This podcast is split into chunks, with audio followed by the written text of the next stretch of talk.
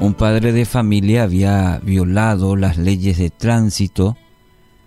Bueno, y reconociendo la culpa, que, tuvo la culpa, la confesó, eh, no procuró desconocer o deslindar sus responsabilidades y además, en lugar de pagar una multa, prefirió la, la pena máxima.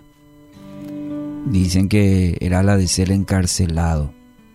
Ese padre de familia explicó eh, tal determinación que alguno podría decir, ¿por qué vio tanto, no? ¿Por, qué tan extremista este padre de familia? Y este padre de familia dijo, creo que de esta manera enseño a mi hijo que no debemos menospreciar, menoscabar o alterar en todo caso las leyes que están establecidas y que hay que cumplirlas. Proverbios capítulo 6, versículo 20. Hijo mío, obedece el mandamiento de tu padre y no abandones la enseñanza de tu madre. Título para hoy, el valor del ejemplo. ¿Qué ejemplo están viendo tus hijos? ¿Qué ejemplo está viendo su hijo o su hija? Como papá o como mamá, ¿tu ejemplo de vida inspira la vida de tus hijos? Quizás en la ilustración que comparto hoy, que acabo de compartir, nos puede parecer muy, muy extremista. Pero decime si nuestros días no son así, extremos. Eh, debemos ser radicales entonces en, en los ejemplos, en nuestra conducta. Los padres debemos volver a los cimientos sólidos, sobre todo en la crianza de los hijos. Y para ello tenemos la Sagrada Escritura, tenemos la palabra de Dios. Entonces para ello debemos, eh, va a ser nuestro fundamento de, vida y también para nosotros los padres el, ejemplo en el cual la palabra tiene mucho, mucho que enseñarnos. De manera que podamos transmitir a los hijos pero no solamente una transmisión de información. Esto tienes que hacer, esto es la ley, esta es la palabra, sino la importancia del ejemplo. Como este padre, había una, una regla, la transgredió y bueno, reconoció y eh, al hijo, el hijo nunca habrá olvidado este ejemplo del, del papá. Algo así están viendo nuestros hijos en nosotros, en, nuestro ejemplo de vida, en lo que estamos dejando de legado. Es muy importante esto para todo, todo padre, toda madre. También hay para los hijos. En Efesios 6.1, hijos obedezcan al Señor, en el Señor a sus padres, porque esto es justo.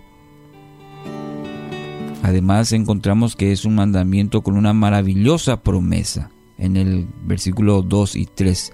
Honra a tu padre y a tu madre, que es el primer mandamiento con promesa para que te vaya bien y disfrutes de larga vida en la tierra.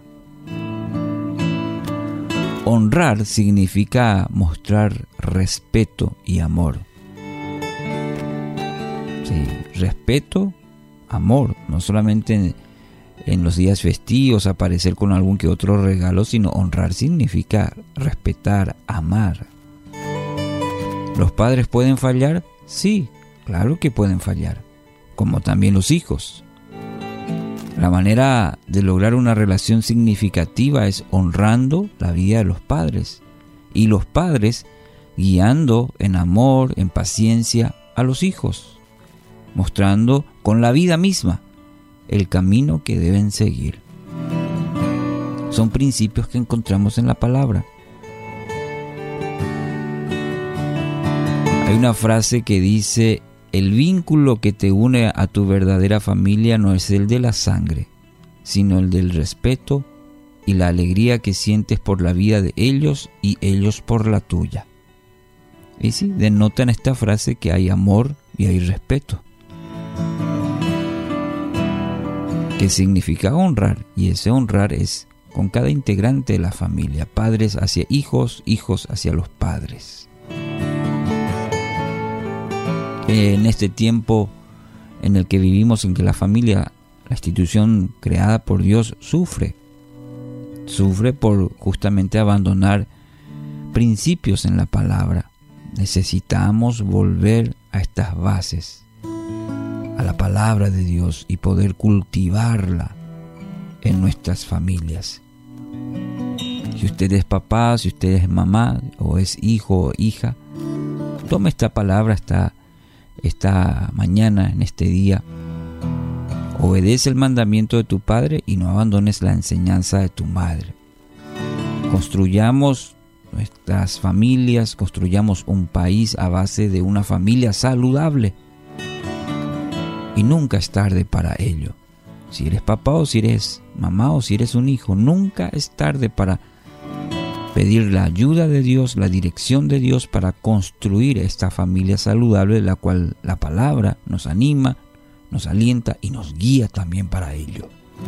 Así que hoy, siempre en su familia, siempre, cada día vamos sembrando en la familia, ya sea como papá, como hijo, Dios le te regaló para que lo cultives y para que de esa manera en este plan divino de Dios puedas gozar también de la bendición que es la familia.